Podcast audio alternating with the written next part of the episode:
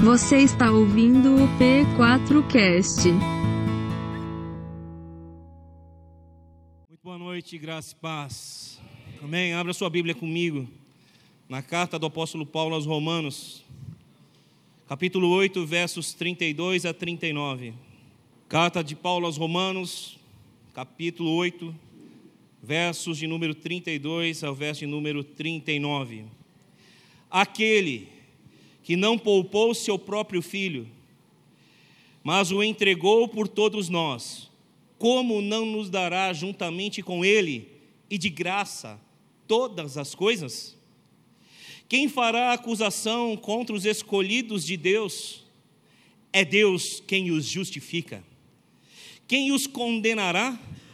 Foi Cristo Jesus que morreu e mais que ressuscitou e está à direita de Deus e também intercede por nós.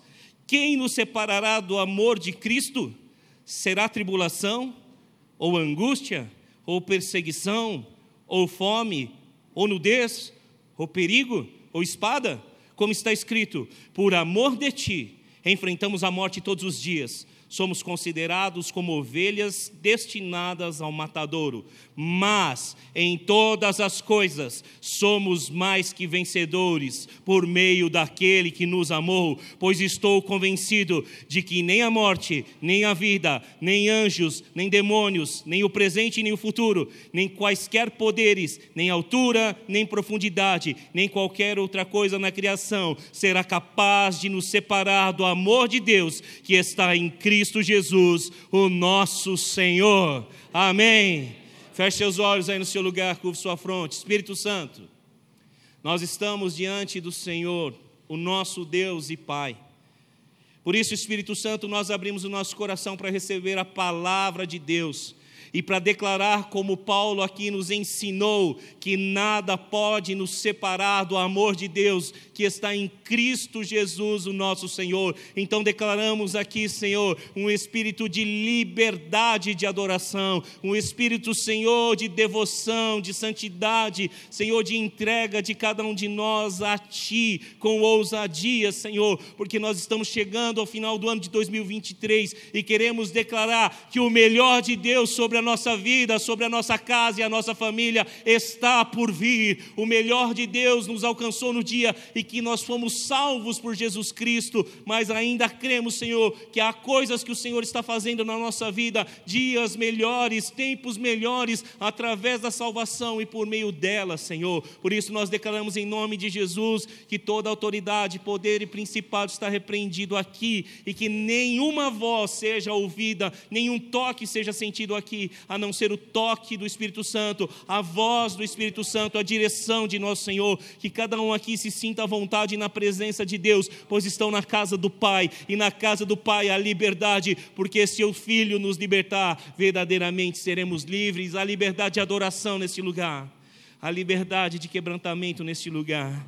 E há, Senhor, de fato sobre nós o sangue de Jesus nos purificando de todo pecado. Por isso nenhuma condenação há sobre nós. E nós somos os teus filhos e livres para te adorar em nome de Jesus. Essa é a nossa oração. Amém e amém. Graças a Deus. Nos últimos dois finais de semana, eu preguei sobre batalha espiritual. No primeiro culto que eu preguei sobre isso, eu preguei sobre reconhecer e vencer a batalha espiritual. Não adianta só dizer que ela existe se não souber o caminho para vencê-la. Você entende isso? Diga amém. Reconheça e vença. Existe uma batalha espiritual e nós temos poder no nome de Jesus para vencê-la. Paulo disse que nem os anjos e nem os demônios podem fazer separação entre nós e o nosso Deus. Poderes principados não podem nos separar do amor de Deus que está em Cristo Jesus. Você crê nisso? Diga amém. Por isso nós somos livres para adorar o Senhor. Por isso que nós somos livres e somos mais que vencedores em toda e qualquer batalha espiritual. No último domingo eu preguei sobre a necessidade de reconhecer e vencer a maldição hereditária, a maldição de família. É fato que Satanás ele conhece o passado de cada um de nós e ele não cessa de rodear as nossas vidas buscando brecha e ocasião para fazer aquilo que a Bíblia fala que ele faz. Homicida desde o princípio, pai da mentira, acusador, enganador. Jesus disse que o falso mestre, Satanás é o maior de todos os falsos mestres, veio somente para matar, roubar e destruir. E Satanás ele continua fazendo das suas nos dias de hoje. Contudo, como a Bíblia nos diz, é Deus quem nos justifica e por meio de Cristo nós somos mais que vencedores. Então nós precisamos tomar uma posição na nossa vida e dizer se a maldição alcançou a minha família até hoje, se o divórcio alcançou a minha família até hoje, se o fracasso nas finanças alcançou a minha família até hoje, se a separação, se a destruição, se as drogas, se o álcool, se os vícios alcançaram a minha família até hoje, eu decido que acabou, porque diz a palavra de Deus: aquele que está em Cristo, nova criatura é. As coisas velhas se passaram e tudo se fez novo. E quem é que está em Cristo? Para vencer a batalha espiritual. Paulo vai dizer em Gálatas 2:20: "Já estou crucificado com Cristo e não vivo mais eu, mas Cristo vive em mim, e a vida que agora vivo não vivo mais na carne, mas vivo pela fé no filho de Deus que me amou". Diga amém se você entende isso. Estar crucificado é estar em Cristo. E qual é o poder de um crucificado? A primeira fala de Jesus no alto da cruz foi: Deus meu, Deus meu, por que me abandonaste? Então, estar em Cristo também é sentir dores. Você entende isso? Diga amém. Nós achamos que estar em Cristo é ser um super-herói, nada me abala, não é nada disso. Estar em Cristo é estar crucificado com Ele. E na cruz ele disse: Deus meu, Deus meu, por que me abandonaste? É fato que as nossas fraquezas são evidenciadas também em Cristo, porque Cristo tomou forma de homem se humilhou e foi obediente até a morte e morte de cruz. Então, Cristo, na sua humanidade, sentiu-se abandonado por Deus. Então, estar em Cristo é sentir também a dor do fracasso, a dor física, a dor emocional, as doenças sobre nós. É fato que estar em Cristo também diz respeito a tudo isso. Paulo vai dizer que nós somos herdeiros de Deus e co-herdeiros com Cristo, se de fato participarmos dos seus sofrimentos, para que também possamos entrar onde? Na sua glória. E os sofrimentos de Cristo incluem sim o sentir-se abandonado por Deus. Então você não é nada, meu irmão, inferior a esse que vos prega aqui. Você é tal qual eu, um homem e uma mulher de dores, que sente-se muitas vezes abandonado pelo seu Deus mas que também precisa entender que estar em Cristo não é apenas sentir-se abandonado, sentir as dores de Cristo, mas é conseguir no alto da cruz, no alto das dores e sofrimentos, perdoar os nossos algozes, aqueles que nos fizeram mal, porque também estas, estas foram algumas das palavras do Cristo crucificado: Pai, perdoa, porque eles não sabem o que fazem. Nesses dias que nós vivemos aqui, Natal, Ano Novo, toda essa época do ano, de gatilhos emocionais e mentais, muitos sofrem porque não conseguem perdoar. E eu te digo, é tempo de perdoar, porque perdoar não é libertar quem te fez mal, perdoar é libertar do mal que te fizeram e você precisa ser livre disso. Diga amém, você está entendendo até aqui? Então Cristo foi assim. Um homem de dores sentiu-se abandonado por Deus. Estar em Cristo é sim legítimo sentir dores, sentir-se abandonado. Estar em Cristo é ter a capacidade de, em meio às dores, perdoar também. Está entendendo? Diga amém. E estar em Cristo é dizer: Eu entrego tudo nas mãos do meu Pai. Porque essa foi a última declaração do Senhor.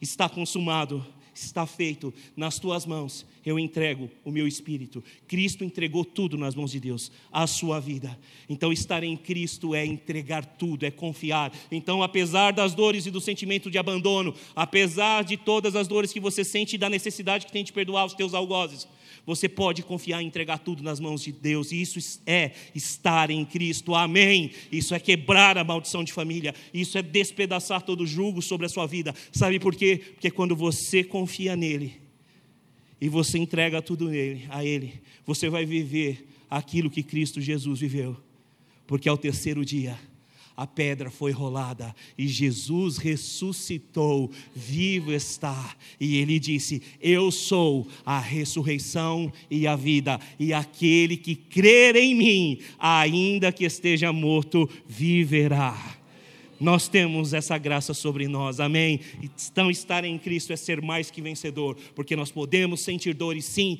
podemos perdoar em meio às nossas dores, sim, aprendendo com Jesus, podemos confiar e entregar tudo a Deus, na certeza da vitória, porque nós vamos ressuscitar com Cristo, em nome de Jesus. E Natal representa nascimento, Mas eu quero profetizar que esse Natal, esse tempo de final de 2024, esse tempo de início de ano, também vai representar na sua vida o nascimento de novos sonhos, de novos projetos, de novos desejos. E se você acredita que não há mais tempo para isso, eu digo: o mesmo Deus que ressuscitou Jesus Cristo dos mortos, o mesmo Deus que entregou Jesus Cristo para nós, como disse Paulo, dará a você todas as coisas que você precisa, porque aquele que não poupou o seu próprio filho o entregou e ele está disposto a fazer loucuras por você crente, se você entender isso. Deus continua sendo bom, Deus continua sendo Deus. Você crê, diga amém. Então é isso, tudo que foi pregado até aqui. E na noite de hoje, eu quero declarar que você, como filho de Deus, nasceu para ser mais do que vencedor. Você nasceu para isso, porque essas não são as minhas palavras, mas são as palavras inspiradas pelo Senhor, escritas por Paulo. Nós somos mais que vencedores. Diga amém se você entende isso. E você precisa batalhar essa batalha espiritual. Você precisa se posicionar a esse respeito. Amém? Pastor Carlito Paz, da Igreja da Cidade de São José dos Campos, também pastor da rede Inspire de Igrejas, da qual fazemos parte, escreveu um livro, A Igreja Família. E eu vou citar várias vezes as palavras do pastor Carlitos na noite de hoje, e eu já gostaria que você entendesse a primeira questão que, o pastor fala. Abre aspas: existe um inimigo da igreja em ação, um mundo hedonista em plena expansão Hedonista é uma sociedade que só vê o prazer como objeto, tudo bem? Então vou ler novamente agora que eu expliquei. Existe um inimigo da igreja em ação, um mundo hedonista em plena expansão, uma sociedade doente gerando vidas e famílias enfermas, ataques constantes contra a juventude e a sua identidade. O pastor Carlitos constata essa questão da batalha espiritual, do inimigo da igreja, do inimigo das nossas almas, de uma sociedade adoecida que ataca a igreja de todos os lados, ataca a família de todos os lados. E nós também estamos nesse tempo aqui reconhecendo isso. Diga amém se você entende. Precisamos lutar porque a igreja e a família vencerão as portas do inferno. Essa é a promessa de Jesus, e as portas do inferno não prevalecerão contra a igreja do Deus vivo. Todas as vezes que nós recebemos pessoas aqui, como aconteceu na última sexta-feira, é a igreja indo contra as portas do inferno, é a igreja chutando as portas do inferno e declarando: maior é o que está em nós do que aquele que está no mundo, maior é o amor e a graça de Jesus revelada nas ruas da nossa cidade do que todas as trevas que tem aqui, maior é a graça, a misericórdia e o perdão que há em nosso Deus do que toda e qualquer ação do inimigo, porque agindo Deus, ninguém pode impedir. Você crê? Diga amém. Glória a Deus. O título do sermão de hoje é Igreja Família, a arma que Deus escolheu para a vitória na batalha espiritual. Nós somos uma igreja família. E a primeira questão e o primeiro tópico do sermão de hoje que eu queria te apresentar é uma pergunta: onde e quando começou a batalha espiritual contra a família? Eu quero que você abra sua Bíblia agora no livro do Gênesis, capítulo 2. Se você quiser entender o que está acontecendo hoje, você precisa ir para as origens de tudo. E é no Gênesis que está a origem de tudo. Foi lá que começou a nossa história, enquanto raça, enquanto criação de Deus. Gênesis capítulo 2, versos 26 a 28. Então disse Deus: Façamos o homem a ima nossa imagem, conforme a nossa semelhança Domine ele sobre os peixes do mar, sobre as aves do céu, sobre os grandes animais de toda a terra e sobre todos os pequenos animais que se movem rente ao chão. Criou Deus o homem, a sua imagem, a imagem de Deus os criou, homem e mulher os criou. Deus os abençoou e lhes disse: Sejam férteis, multipliquem-se e encham a terra. E subjuguem a terra, dominem sobre os peixes do mar, sobre as aves do céu e sobre todos os animais que se movem rente ao chão. Amém? Até aqui. O que, que Deus fez aqui? De uma maneira única, Deus cria um ser que tem em si a sua imagem e a sua semelhança. Nenhum ser na criação, conforme diz o verso 26, tem em si mesmo a imagem e semelhança de Deus, a não ser o ser humano, criado como Deus assim o quis criar com sua imagem e com sua semelhança. E quando nós falamos de imagem e semelhança, nós não falamos sobre carne, osso, sangue. Nós falamos sobre o nosso ser. Deus é Pai, Filho, Espírito Santo. Nós somos espírito, alma e corpo. A assinatura da Trindade está em todos os lugares. Nós carregamos conosco a imagem do nosso Criador, porque nós somos criativos. Nós carregamos a semelhança do nosso Criador, porque nós nos iramos e Deus se ira contra a injustiça. Diga amém se você entende isso. Sim, se não fosse a ira do pastor Toninho e de toda a equipe de missões urbanas, ninguém estaria na rua pregando o evangelho. Ninguém estaria abrindo a igreja. É a ira santa que nos faz fazer isso. Se não fosse a ira da Najara e do Ronaldo, eles não estariam dentro da escola pregando o Evangelho. A nossa ira é santa, assim como no nosso Deus tem uma ira santa. Nós nos iramos contra a injustiça. Diga amém se você crê nisso. E esse é um atributo comunicável do nosso Deus em nós. Ele comunicou essa ira dentro de nós, essa ira contra a injustiça, porque a palavra do Senhor diz: Bem-aventurados aqueles que têm fome e sede de justiça, porque eles serão saciados. A igreja precisa ter a imagem e semelhança do seu Criador. Nós, enquanto homens e mulheres, precisamos ter a imagem e semelhança do nosso Deus, e a imagem e semelhança de Deus é não aceitar a injustiça. Você crê nisso? Diga amém. A igreja precisa se posicionar nisso tudo. Carregamos a imagem e semelhança do nosso Criador quando nós amamos, porque Deus amou o mundo de tal maneira que deu o seu Filho unigênito para que todo aquele que nele crê não pereça, mas tenha a vida eterna. O amor de Deus é comunicado a nós quando nós somos amados por Deus e assim amamos o nosso semelhante. Então, essa é a imagem e semelhança de Deus, e eu poderia citar outras tantas questões dos atributos comunicáveis de Deus que estão em nós para falar sobre imagem e semelhança, mas o culto de hoje não é sobre isso. Deus cria um único ser que carrega o DNA do céu, sua imagem e semelhança. Além disso tudo, a família humana, no verso número 26, recebe da parte de Deus o domínio sobre todas as coisas. Então, nas origens de tudo, Deus coloca no homem e na mulher sua imagem e sua semelhança. E todos nós carregamos isso até os dias de hoje. Todos os seres humanos carregam a imagem e semelhança de Deus. Todos os seres humanos. Não os cristãos, mas todos os seres humanos carregam a imagem e semelhança de Deus. Todos nós, inclusive os cristãos, carregamos uma imagem e semelhança de Deus distorcida por causa do pecado. Mas Deus não deixou de comunicar a sua imagem e semelhança a nós. Você crê nisso? Diga amém. Todos nós temos a imagem e semelhança de Deus. Por isso há esperança para a humanidade. Tem pessoas que têm dito não há mais fé na humanidade. Eu prefiro amar um cachorro do que um ser humano. Isso mostra a degradação da imagem e semelhança de Deus. Nós precisamos voltar à essência do amor. E o amor é amar a Deus sobre tudo e ao próximo como a si mesmo. Você crê nisso? Diga amém. Nós carregamos sobre nossa vida o domínio de todas as coisas. Esse domínio, infelizmente, daqui a pouco a gente vai falar sobre ele, foi entregue nas mãos de Satanás por Adão e Eva, em meio à incredulidade e desobediência. Mas Jesus o retomou. Jesus o retomou e ele deu poder para a igreja para vencer o inimigo e depois também falaremos sobre isso. Você crê nisso? Diga amém. A família humana recebe da parte de Deus a bênção de encher a terra com a imagem e semelhança de Deus. Então, tudo isso faz parte das nossas origens. Temos a imagem e semelhança de Deus. Deus nos deu domínio sobre a terra. E Deus nos deu a bênção de enchermos a terra com a sua imagem e semelhança. Amém? Você entende isso? Glória a Deus. Deus fez tudo maravilhoso. Só que Deus também deu algumas orientações ao homem, e por conta de não entendimento, incredulidade e desobediência, o homem não seguiu as orientações de Deus. Leia comigo Gênesis 2, versos de número 15 a 17. O Senhor Deus colocou o homem no jardim do Éden para cuidar dele e cultivá-lo. E o Senhor Deus ordenou ao homem: coma livremente de qualquer árvore do jardim, mas não coma da árvore do conhecimento do bem e do mal, porque no dia em que dele comer, certamente você morrerá. Até aqui, diga amém.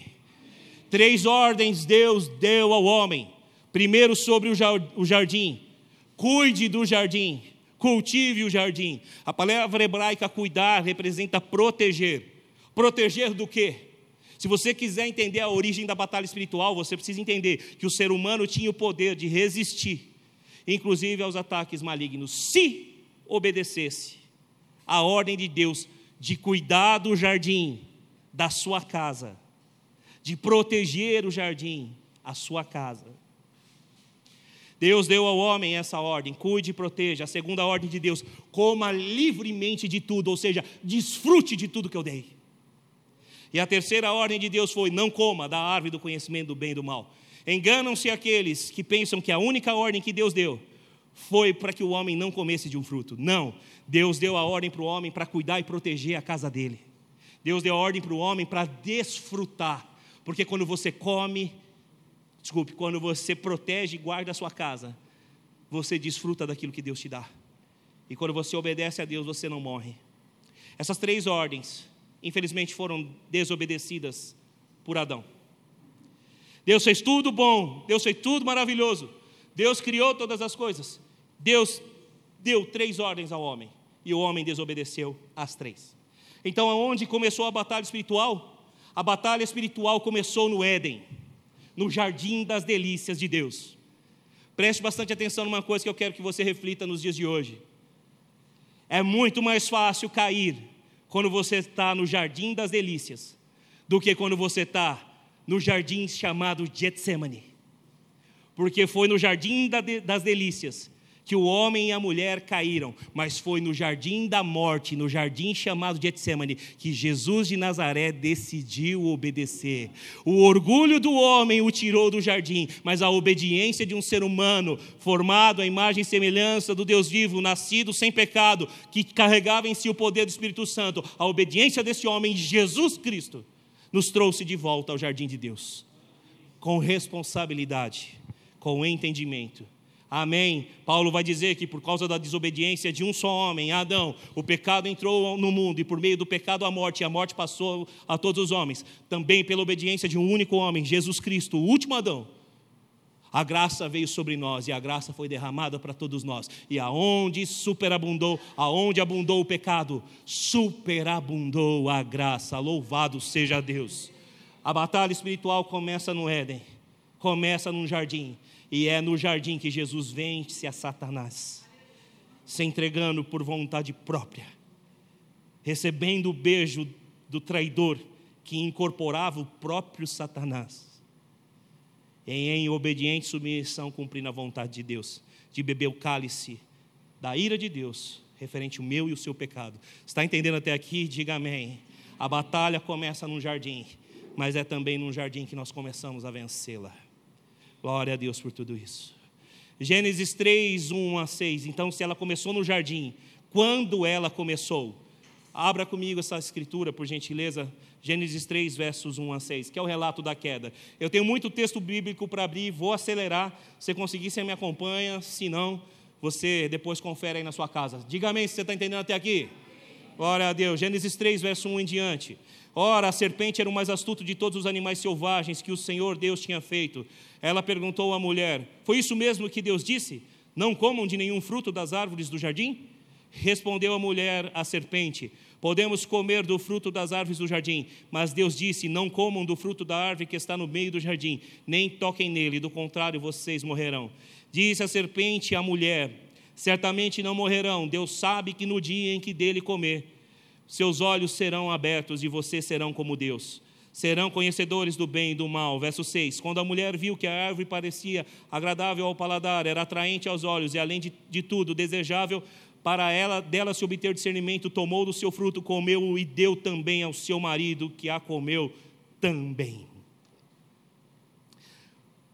A batalha espiritual começa onde? No Éden, no jardim das delícias. E começa quando? Quando o homem e a mulher permitem entrar nos seus corações a incredulidade e a desobediência. Adão recebeu a ordem: proteja o jardim e cuide do jardim. Meu irmão, se você vê uma cobra perto da sua mulher, o que, você faz? Tem irmão aqui que corre, né? Mas hoje Deus vai recuperar aí o seu entendimento sobre o que é ser homem, sacerdote.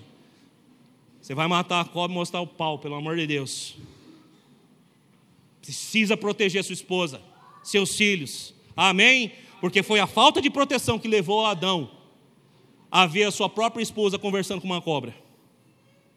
Ele não protegeu, ele não cuidou. E deixou a serpente se aproximar da sua esposa. Muitos dizem: olha, a mulher pecou. Negativo, irmão. Quem pecou foi o homem, o ser humano masculino. Quem pecou foi aquele que deveria proteger.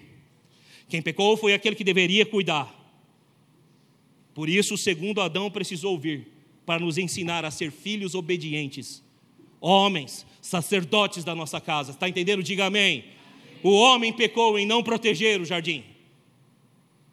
Lá no verso 1, a serpente chega com toda a liberdade do mundo para conversar com a mulher. Homem, cuidado. Falo com você agora. Após milhares de anos, usando da mesma estratégia, o diabo continua sendo muito bom no que faz, viu? Então preste atenção, não deixe sua família desprotegida. É você quem precisa proteger a sua casa. Diga amém se você entende isso. Quando é que a batalha espiritual começa? Quando homem e mulher tornam-se incrédulos.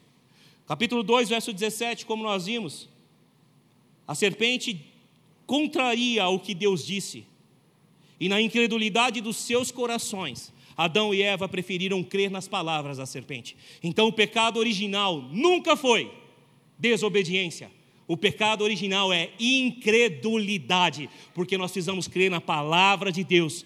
Ora, sem fé é impossível agradar a Deus, porque aqueles que dele se aproximam precisam crer que ele existe e é abençoador daqueles que o buscam. Diga amém se você entende isso, citando Hebreus capítulo 11, verso 6. Ora, quem disse que Deus existe? A palavra de Deus disse que Deus existe.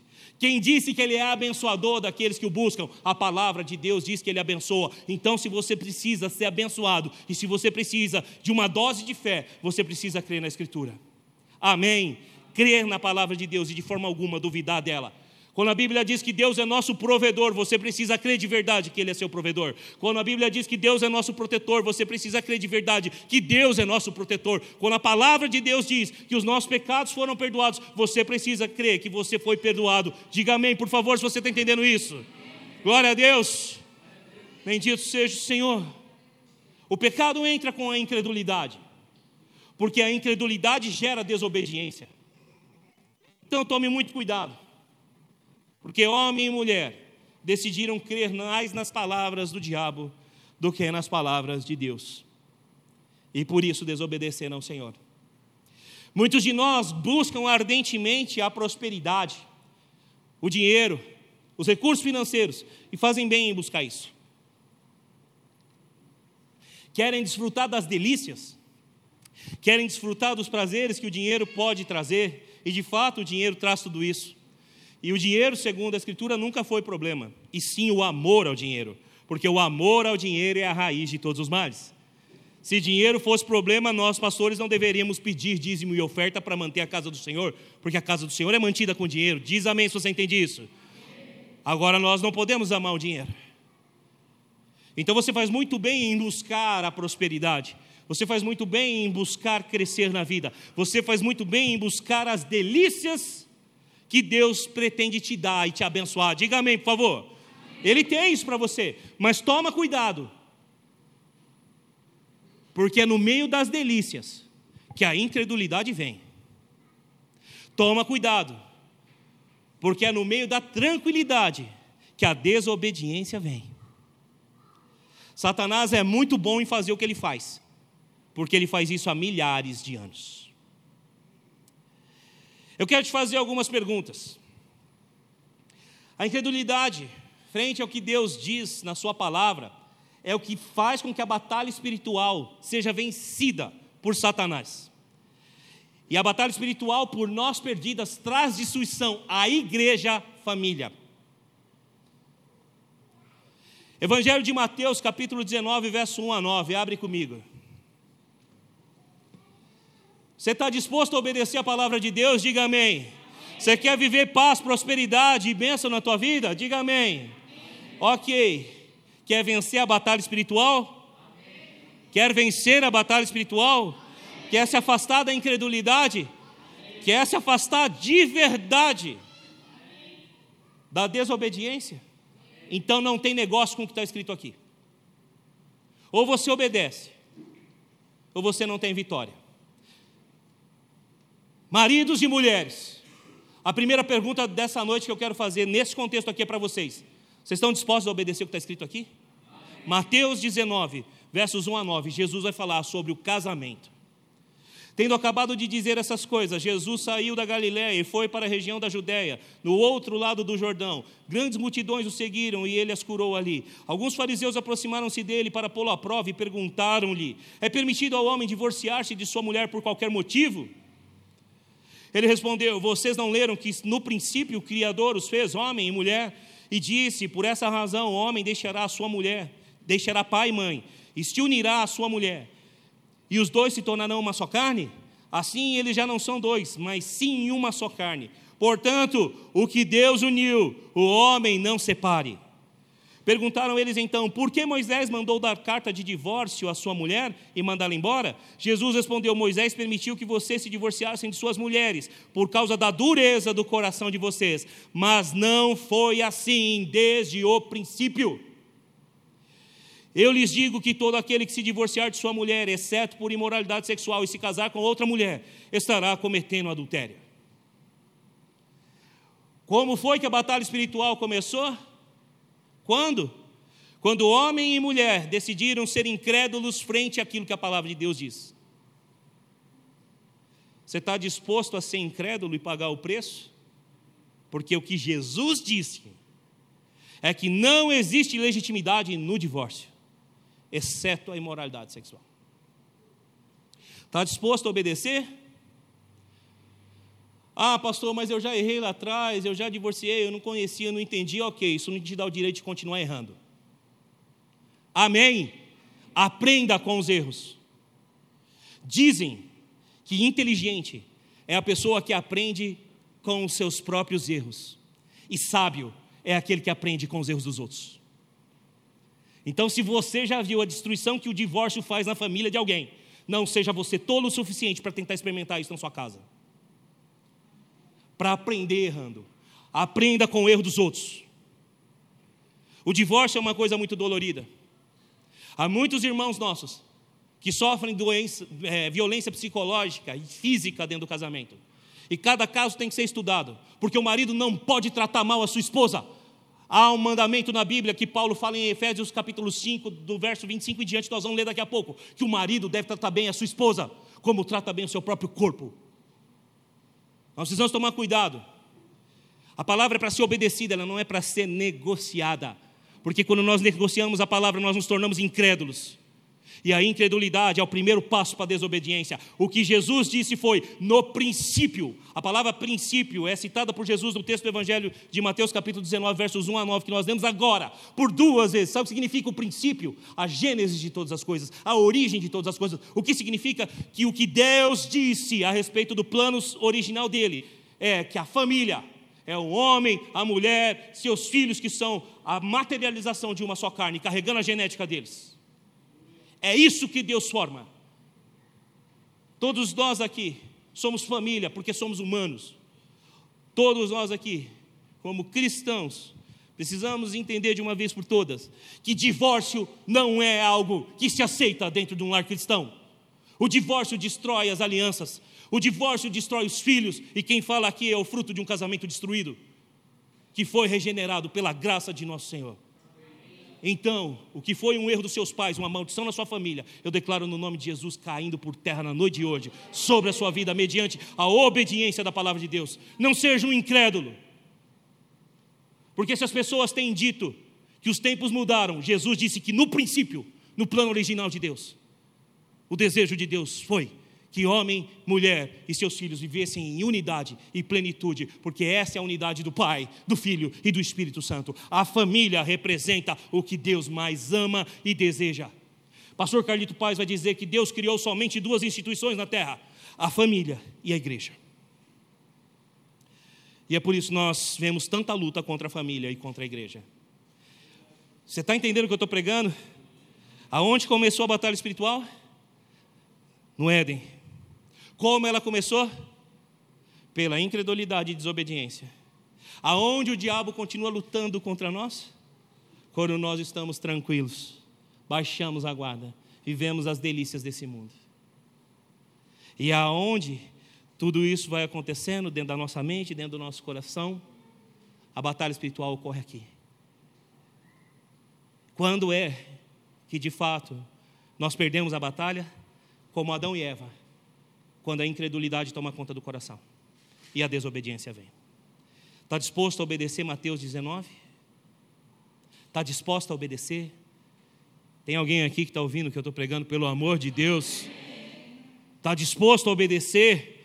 Está disposto a obedecer pelo amor de Deus? As palavras de Jesus valem mais que palavra de qualquer pastor. E foi isso que ele disse: o que une Deus, o homem, não separe.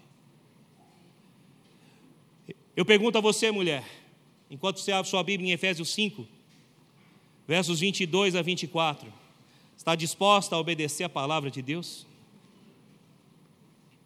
Efésios, capítulo 5, versos 22 a 24. Mulheres, sujeite-se cada uma ao seu marido como ao Senhor, pois o marido é a cabeça da mulher, como também Cristo é o cabeça da igreja, o seu corpo, do qual é o Salvador. Assim como a igreja está sujeita a Cristo, também as mulheres estejam em tudo sujeitas aos seus maridos. O nome mais usado e comumente usado nas palavras antigas, nas, nas Bíblias de versões antigas, para a palavra sujeitar-se é submissão. Submissão é estar debaixo de uma missão. Nós, homens, precisamos assumir a responsabilidade que é nós, cada um de nós, que precisa assumir um papel de cuidar e proteger o nosso jardim, a saber, a nossa casa. E você, mulher, também tem essa missão, junto com seu marido, cuidar, proteger a sua casa. Submissão é estar debaixo da missão. Submissão, vem cá, mulher, que eu quero botar você em submissão a mim agora.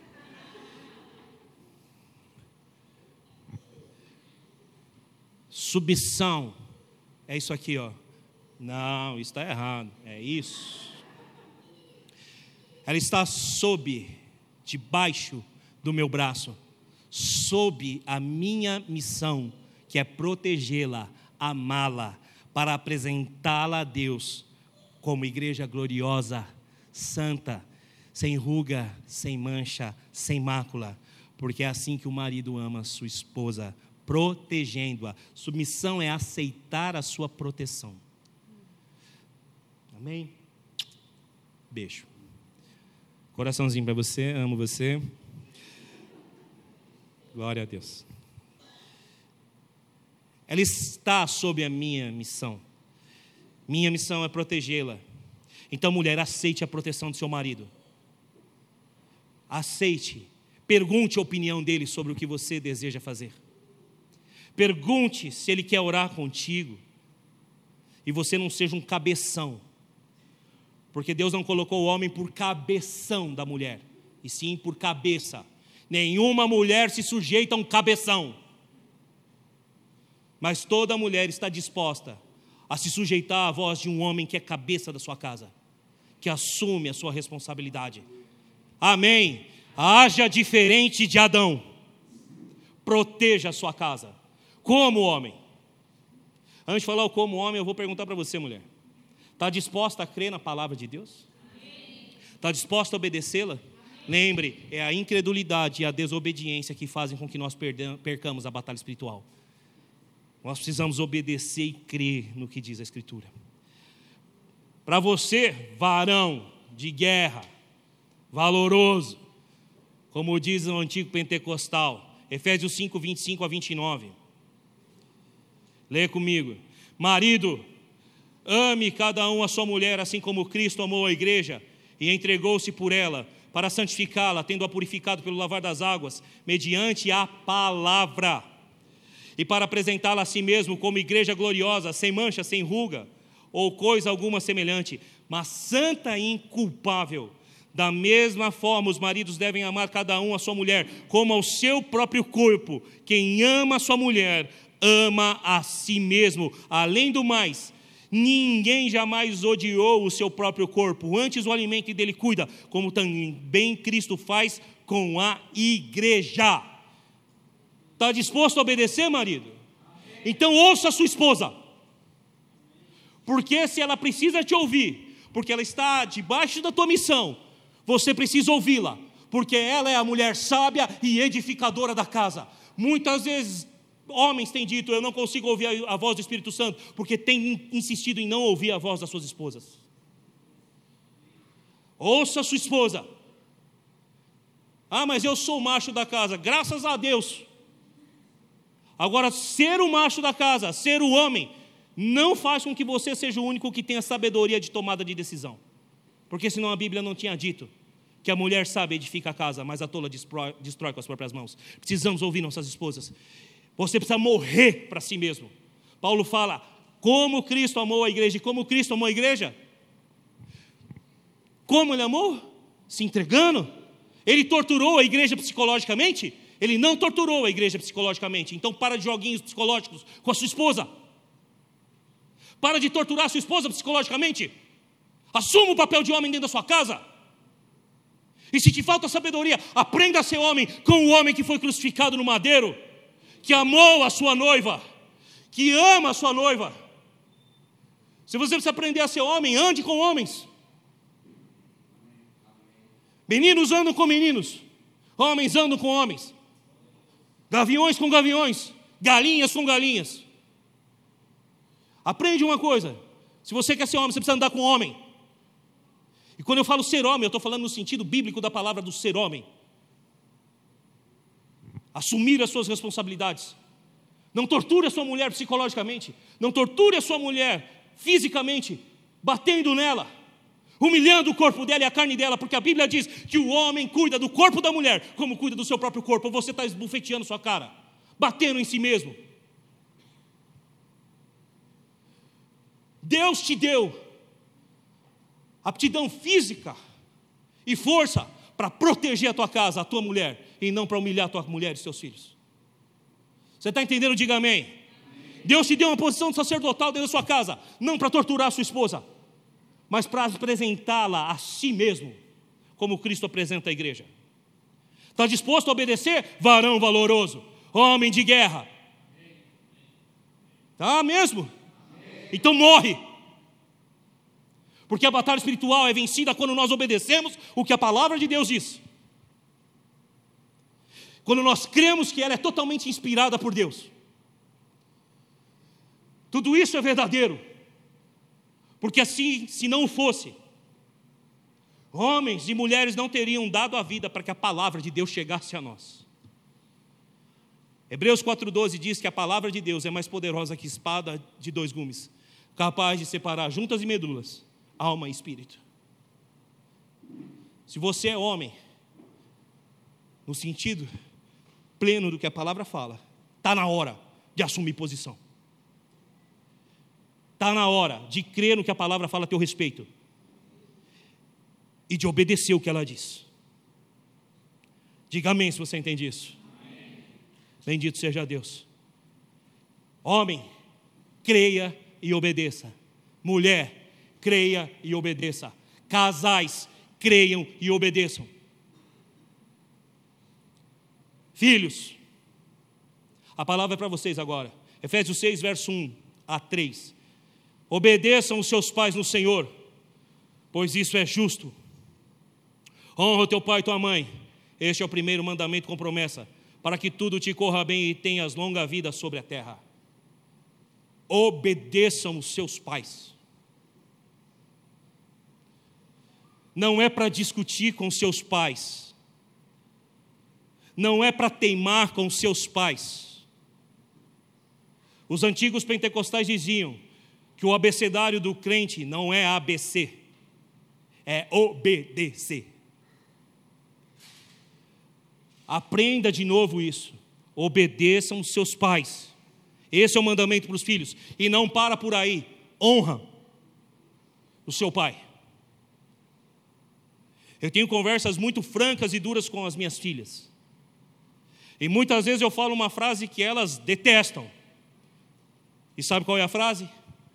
O pai dessa casa sou eu. O pai dessa família sou eu. E quando eu falo, vocês ficam quietas e ouvem. Ai, mas meu Deus, isso vai bloquear as emoções do meu filho. As crianças estão cada vez mais doentes por não ouvirem não. Eu estou errado? Neuropsicopedagoga, Kátia. Por não ouvirem não. Elas estão perdidas. Porque homens não querem ser homens, segundo a palavra. E mulheres não querem ser mulheres, segundo a Escritura. Tem pai que não sabe dizer não para um filho, porque tem medo do filho se suicidar se tomar o celular dele. Se você está nessa condição é porque você já perdeu sua casa há muito tempo e está na hora de recuperar sua casa. Busque ajuda para aprender a ser pai e ser mãe. Cuidado, você que é filho, e não teme em desobedecer. Porque se o primeiro mandamento com promessa é honrar pai e mãe, obedecê-lo, obedecê-los, significa que os dias serão prolongados mediante essa palavra ou serão encurtados mediante essa palavra. Honrem pai e mãe. Obedeçam. E agora para vocês, pais, verso 4. Pais, não irritem seus filhos, antes criem-no segundo a instrução e conselho do Senhor. Antes de falar com seus pais, eu pergunto a vocês, jovenzinhos, adolescentes, e você que ainda é solteiro e deve honra seu pai e sua mãe. E aliás, os casados também devem, mas isso é assunto para outro dia. Estão dispostos a obedecer? Estão dispostos a obedecer a palavra de Deus? Se não tiverem, se preparem. Porque a incredulidade traz a desobediência e a desobediência traz a maldição. Vocês têm tudo, filhos, para serem lançados como flechas na mão de valentes. Mas para isso precisam honrar seus pais. Mas meu pai não merece honra. O meu pai me abandonou quando eu tinha seis anos de idade. Já falei isso aqui várias vezes, mas falo todas quantas forem necessárias se isso for te edificar de alguma maneira. Meu pai me abandonou quando eu tinha seis anos, minha mãe abusou de mim de toda sorte, desde de psicologicamente até em termos de violência física. Todo tempo que eu tenho oportunidade, eu ligo para o meu pai e digo: Feliz Dia dos Pais, parabéns pelo seu aniversário, como você está? Isso quando ele me atende porque ele não me atende e não, não me retorna muitas vezes. E vai chegar Natal e Ano Novo, eu já disse aqui semana passada, vou ligar para ele, porque eu tenho que honrá-lo. Ele merece? Não. Eu merecia ser salvo? Você merecia? Nenhum de nós merecia nada de bom de Deus. Tiago vai dizer que toda dádiva de Deus e todo bem vem do Pai das luzes. E se eu recebi isso, eu tenho que dar.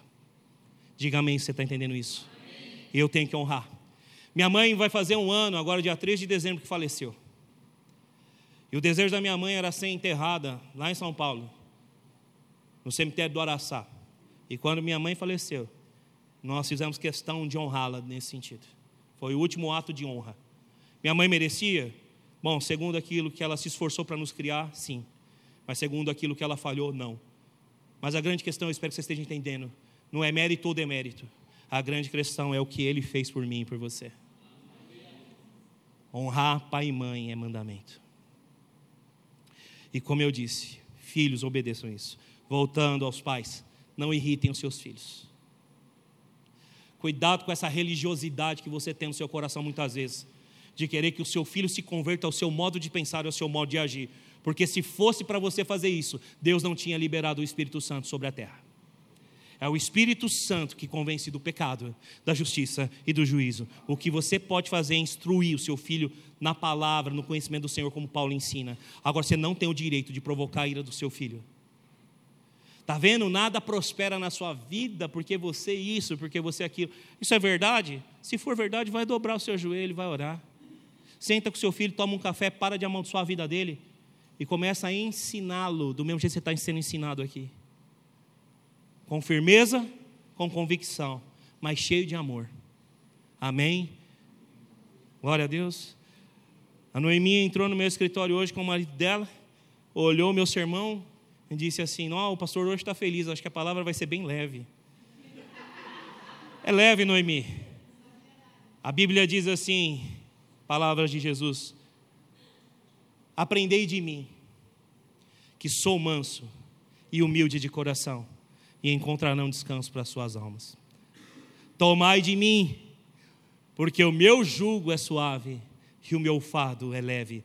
Nada do que está sendo te dito aqui é pesado, se Jesus carregar o fardo com você. Amém? Ele está disposto a entrar debaixo de todo o peso e te ajudar, como marido e mulher, a obedecer a palavra dele. Ele está disposto a ajudar você a ser homem, a ser mulher e obedecer a palavra dele. Ele está disposto a fazer você, filho, filha, obedecer a palavra dele. Ele está disposto a fazer vocês, pais, obedecerem a palavra. Está entendendo? Diga amém. amém. Obedeça. Obedeça. obedeça. Não se engane. A batalha espiritual só é vencida quando você crê no que está escrito e obedece o que está escrito. Os diabo, o diabo e os seus demônios continuam buscando em nós incredulidade e desobediência. Porque eles sabem que assim eles vão ter vitória sobre nós na batalha espiritual. Graças a Deus, porém, a vitória já é nossa porque a Bíblia diz que nós somos mais que vencedores. Hebreus capítulo 11, verso 6, não precisa abrir. A Bíblia diz que sem fé é impossível agradar a Deus, porque aqueles que de Deus se aproximam precisam crer que Ele existe e é abençoador, galardoador daqueles que o buscam. Amém? A vitória é nossa, porque nós temos Deus ao nosso lado. Para isso nós precisamos de fé. Nos aproximar de Deus, crer que Ele existe e Ele vai abençoar a gente. Não precisa ter medo de batalha espiritual, só se aproxima de Deus com fé. Tiago capítulo 4, verso, 22, verso 7. Sujeitem-se a Deus, resistam ao diabo, o que vai acontecer? E ele fugirá de vocês. O que é se sujeitar a Deus? Tudo que eu preguei aqui, creia, porque é a palavra de Deus, e obedeça. Quando você crê e obedece, você está sujeito. Quando você crê, se aproxima com fé, Ele te abençoa. Tiago, vem ministrar comigo, por favor. Você tem alguma dúvida aqui até agora? Diga amém, você está entendendo tudo. Eu estou caminhando para o final do sermão. Daqui mais uns 30 minutos eu termino, provavelmente. Não, vou tentar terminar antes. Quando eu falar Tiago pode vir ministrar comigo, Eliezer pode vir ministrar comigo, é porque eu estou caminhando para terminar. Deus abençoe. Ministra para mim que ruja um leão Você entendeu onde começou a batalha espiritual contra as famílias? Diga amém. Entendeu mesmo? Ela começa no Éden. Aonde ela começa? No Éden. Como ela começa? Através da incredulidade e da desobediência. Deus criou duas instituições: família e igreja. E agora eu quero falar da batalha espiritual, espiritual contra a igreja. Você lembra do título do sermão? Igreja Família. A arma que Deus escolheu para vencermos na batalha espiritual. Igreja, família. São as coisas que Deus criou, as instituições que Ele criou. Nós vamos cantar uma canção aqui daqui a pouco que diz sobre um trono de justiça eternamente haverá um rei. E esse rei é Jesus. É o Cordeiro de Deus, morto antes da fundação do mundo. Mas também é o leão de Judá. É o servo sofredor de Isaías 53, que levou sobre si os nossos pecados que levou sobre si as nossas doenças, mas também é a revelação daquele cujos olhos são como chama de fogo, os cabelos brancos como a neve, cujos pés são como bronze polido, que tem as sete estrelas na palma da sua mão, o cordeiro e o leão, o servo sofredor, e aquele que está sentado sobre um trono de justiça. Os olhos dele, como chama de fogo, conhecem o teu interior. A sua onisciência é refletida nos seus olhos. Seus cabelos brancos como a neve refletem toda a sabedoria e inteligência, ciência que há nele. Seus pés, como bronze polido, representam toda a força e firmeza da sua figura de rei. E a mesma mão que detém as sete estrelas, que representam sete anjos que serão liberados nos últimos dias, também é a mesma mão que toca a sua vida e toca a minha vida. Porque João viu que em suas mãos havia sete estrelas, mas essa mesma mão tocou o seu ombro e disse: Não tema. O mesmo peito no qual João reclinou a sua cabeça, está disposto, disponível a receber a sua cabeça em consolo, em amor e cuidado, mas os mesmos pés aos quais João se dobrou e se quebrantou também estão aí para você. No peito de Cristo sempre haverá consolo, mas é nos seus pés, em submissão e obediência, que haverá restauração das nossas vidas.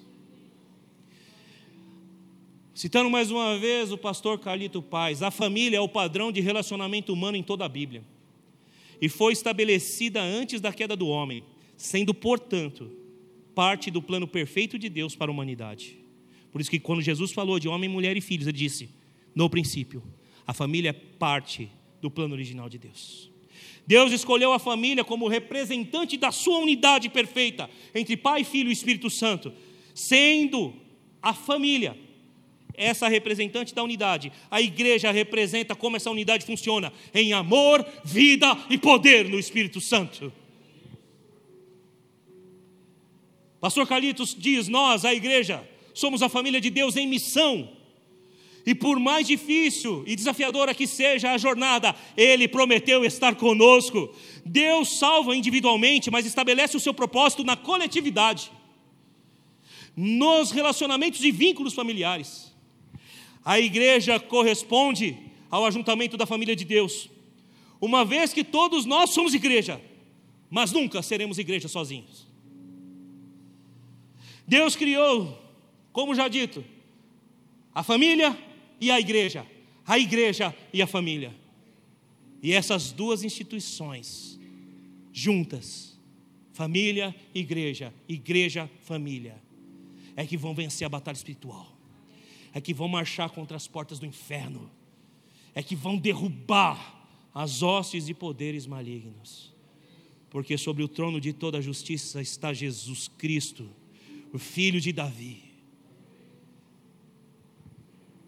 que ama a justiça, que odeia a iniquidade. E a igreja e a família foram chamadas para apregoar a justiça de Deus em amor, vida e poder do Espírito Santo. A igreja representa tudo isso e a família, a plena unidade santa da Trindade.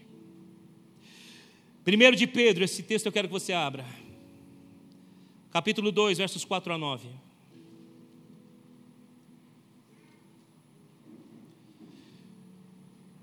Está comigo? Diga amém.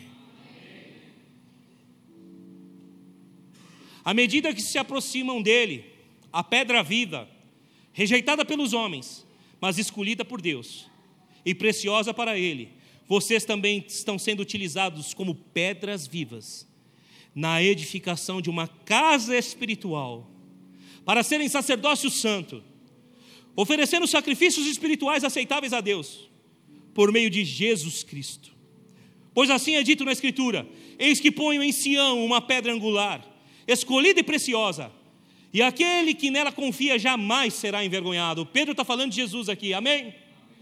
Portanto, para vocês, os que creem, esta pedra, Jesus, é preciosa, mas para os que não creem, a pedra que os construtores rejeitaram tornou-se pedra angular, e pedra de tropeço e rocha que faz cair.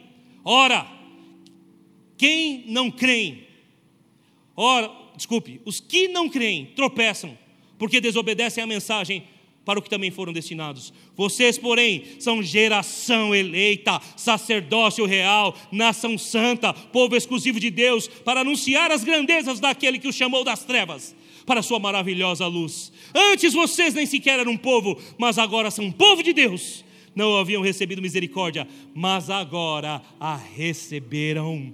Pedro está falando da graça, da igreja. Pedro está falando que Jesus é a base da igreja. Pedro está falando que nós somos pedras vivas, que estão juntas como igreja. A igreja continua sendo aquela que emite, prega ensina e, acima de tudo, obedece e pratica a palavra de Jesus. E nisso, para os que creem, ela é pedra de sustento, ela é pedra angular, assim como Cristo é. Mas para, que, para os que não creem, a igreja, assim como Cristo, vai servir de pedra de tropeço. Sabe por quê? Porque ela sempre estará no caminho dos injustos e vai fazê-los tropeçar. Ouvi uma pregação de um pastor peruano na igreja da cidade essa semana. E ele falou sobre Eclesiastes capítulo 3, quando Salomão escreve: há tempo de recolher as pedras e há tempo de espalhar as pedras. Na perspectiva hebraica, recolher as pedras é preparar o tempo de colheita. Tira as pedras para preparar a terra. E espalhar as pedras é para que no tempo de guerra o inimigo encontre tropeço. Nós estamos na batalha espiritual e Deus está espalhando a igreja, as pedras vivas, para serem pedras de tropeço mediante a injustiça social, mediante a injustiça praticada pelos homens. A igreja será sim aquilo que o seu Senhor é para aqueles que não creem uma pedra de tropeço contra toda a miséria e injustiça do ser humano rocha de salvação para todos os que creem. Você crê nisso? Diga amém. Onde começou a batalha espiritual? A batalha espiritual, ela começa onde e quando? Homens e mulheres como eu e você decidem receber a Cristo como Senhor e Salvador das suas vidas. Sabe onde a batalha espiritual começou? Mateus capítulo 16, versos 15 a 18, quando Pedro diz assim: Tu és o Cristo, o Filho do Deus vivo. E Deus, através do seu amado Filho, veio fazer uma coisa nessa terra. E o Jesus disse: Sobre esta pedra que sou eu, eu edificarei a minha igreja e as portas do inferno não prevalecerão contra ela. Você sabe quando começa a batalha espiritual da igreja? Quando os crentes começam a reconhecer Jesus como o único e suficiente Senhor, Salvador, Filho do Deus vivo, assim como Pedro reconheceu. Você sabe onde e como começa a batalha espiritual dos crentes? Como em capítulo 10 do Evangelho de Lucas, versos 17 a 22, quando os 72 discípulos de Jesus saem para pregar e eles começam a pregar e os demônios começam a ser expulsos. Jesus vai dizer assim: Eu vi Satanás caindo dos céus. E ele estava lá fazendo a sua obra na terra. Mas na autoridade e no poder do nome de Jesus, os 72 saíram, curando no nome de Jesus, profetizando no nome de Jesus, expulsando demônios no nome de Jesus, e eles voltaram alegres porque os demônios se sujeitavam ao nome de Jesus.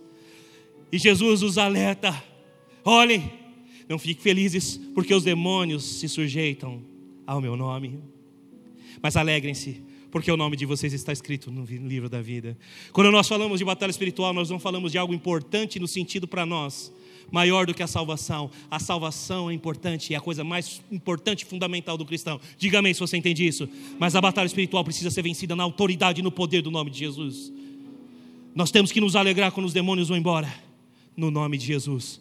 Mas nós temos que nos alegrar mais ainda quando um pecador se arrepende e recebe Jesus, porque é a grande celebração nos céus. Por isso eu vejo as lágrimas dos olhos do pastor Toninho aqui quando ele fala das pessoas que receberam a Cristo, e eu sei que essas são lágrimas de satisfação, de alegria, de felicidade, porque pessoas se rendem ao nome de Jesus ainda nos dias de hoje. Sabe quando a batalha espiritual do crente começa? Quando em Marcos capítulo 16, versos 15 a 20, a batalha espiritual da igreja Jesus ressurreto diz assim: Vão pelo mundo, façam discípulos de todas as nações, e estes sinais acompanharão os que crerem em meu nome: expulsarão os demônios, curarão os enfermos, tomarão coisa mortífera e não lhes fará dano, pisarão as serpentes e nada lhes ocorrerá A batalha espiritual de cada um de nós começa quando nós somos uma igreja família, um local onde as pessoas aceitam a Cristo, se rendem aos pés de Jesus, porque nós lutamos contra a porta do inferno. Se a porta do inferno vai manter gente ali presa, nós vamos derrubar as portas do inferno. Diga amém, você tem entendido isso? Nós vamos a contra, nós vamos nos posicionar. Essa é a igreja do Deus vivo, é a igreja triunfante, é a formosa como a lua, brilhante como o sol, formidável como exército com bandeiras. Pertencemos ao nosso amado Jesus e o nosso amado é nosso, nós somos a noiva do Cordeiro, nós somos a igreja do Deus vivo. A perseguição não parou a igreja, os leões não pararam a igreja, e não serão os dias de hoje a batalha espiritual que pararão a igreja, porque maior é o Senhor da igreja do que aquele que está nesse mundo. Diga amém. Se você entende isso, a batalha espiritual da igreja começou. Onde e quando houve alguém que aceitou Jesus, um ser humano, uma família, que se renderam a Cristo.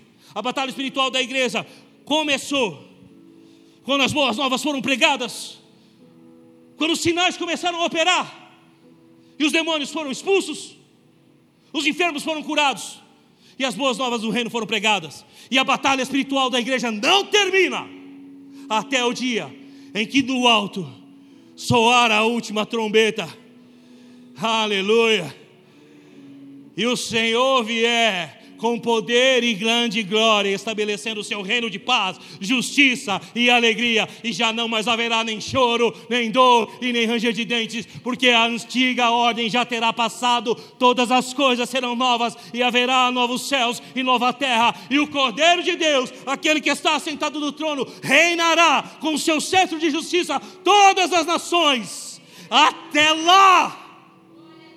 A batalha espiritual da igreja não termina, porque ainda haverá dias de grande colheita, ainda haverá dias onde terão pessoas que receberão a Cristo como Senhor e Salvador, receberão poder para expulsar os demônios, para curar os enfermos, receberão a capacidade de viver e pregar as boas novas. Então a nossa luta continua e a batalha espiritual será vencida pela igreja verdadeira. A igreja que crê na palavra, que obedece a palavra. Igreja família. É a arma que Deus escolheu para a vitória. Citando mais uma vez o pastor Carlitos.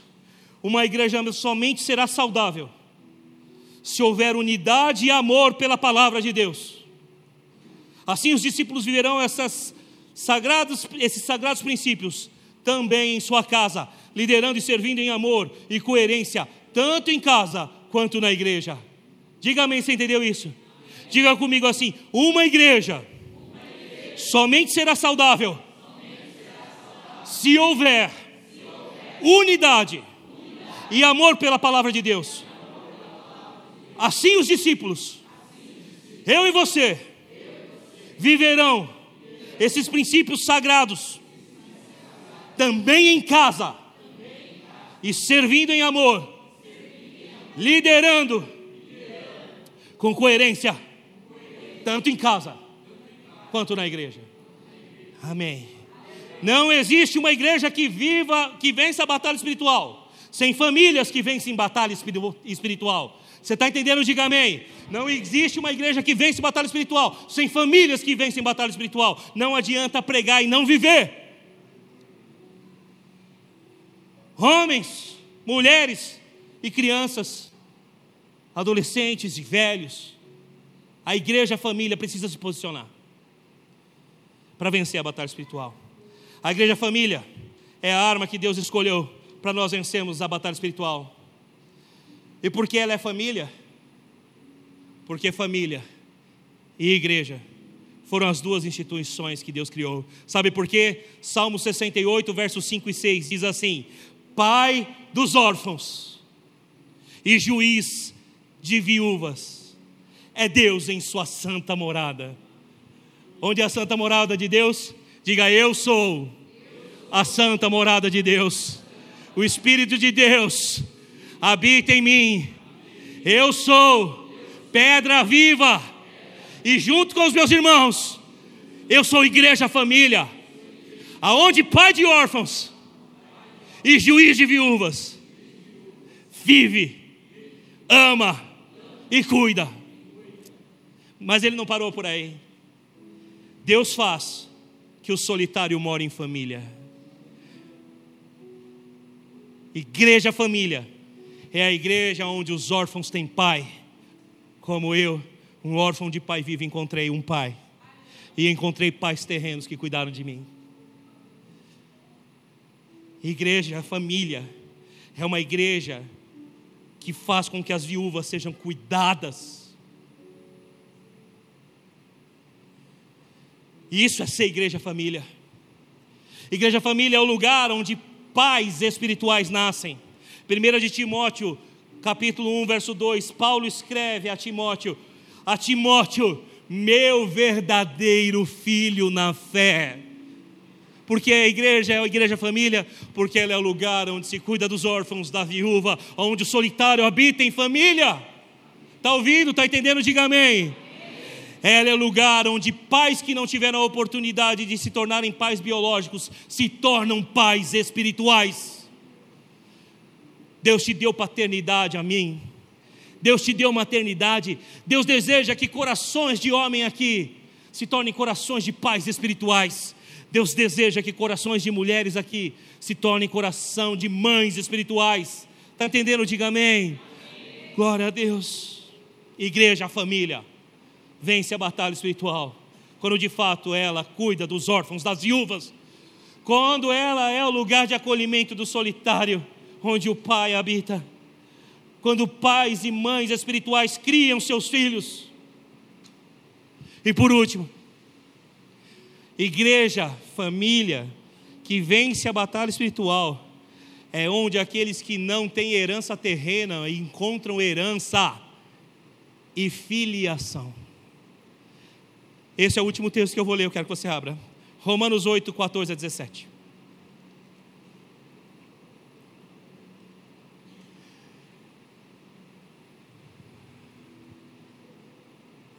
Romanos 8, 14 a 17. Presta atenção. Pede ao Ministério Infantil para liberar as crianças para mim para cá agora. Amém? Pede ao Ministério Infantil para trazer as crianças para frente. Nós vamos orar em família, em igreja família. Está aqui, diga amém. amém. Igreja família que vence batalha espiritual. É a igreja onde aqueles que não tiveram herança terrena encontram uma herança verdadeira no Pai Celestial encontram filiação e identidade nele. Romanos 8, 14 a 16. A 17. Porque todos que são guiados pelo Espírito de Deus são filhos de Deus. Pois vocês não receberam o Espírito que os escravize para novamente temerem, mas receberam o Espírito que os adota como filhos, por meio do qual clamamos: Abba, Pai. O próprio Espírito testemunha ao nosso espírito que nós somos filhos de Deus. Se somos filhos de Deus e co-herdeiros com Cristo, desculpa, vou ler novamente. Se somos filhos, então somos herdeiros, herdeiros de Deus e co-herdeiros com Cristo, se de fato participarmos dos seus sofrimentos, para que também possamos participar da sua glória. Amém. Igreja, família, que vence batalha espiritual, é a igreja que entende que ela é o lugar de cuidado do órfão, da viúva, onde o solitário habita em família. Ela é o lugar aonde aqueles que não possuem filiação e identidade encontram filiação, identidade e herança. Amém. E eu profetizo sobre a sua vida vitória sobre a batalha espiritual. Eu profetizo sobre você que assim como eu, que um dia viveu sozinho, vai encontrar uma igreja família para habitar em família se está solitário. Eu profetizo sobre a sua vida, herança de Deus, porque Deus tem para você coisas grandes, abençoadas, maravilhosas. Diga-me se você entende isso. Cito dois textos de cabeça aqui. Jeremias 29, 11 em diante. Eu é que sei os planos que tenho para vocês, diz o Senhor planos de fazê-los prosperar e lhes dar esperança e futuro. Diga amém, por favor. Eu estou abençoando a sua vida. Eu estou declarando palavras de vitória sobre você. O amém quer dizer assim seja, eu recebo, amém. Amém. É o último sermão desse tipo que você ouve esse ano. Então recebe. Eu é que sei os planos que tenho para vocês, diz o Senhor. Planos de fazê-los prosperar e dar esperança. planos de lhes fazer bem e não lhes fazer dano. Vocês clamarão a mim, diz o Senhor, e eu responderei. Vocês me buscarão, diz o Senhor, e me encontrarão quando me buscarem de todo o coração. Mas aquilo que os olhos não viram, os ouvidos não ouviram e não chegou ao coração do homem, é o que Deus tem preparado para aqueles que o amam. A igreja, a família é a arma de Deus para vencer a batalha espiritual que começou no Éden contra a família, que continua nos dias de hoje contra a igreja, mas que como igreja, família, nós já somos mais que vencedores. Se coloque em pé em nome de Jesus. Para mais informações, acesse www.igrejaprojeto4.com.br.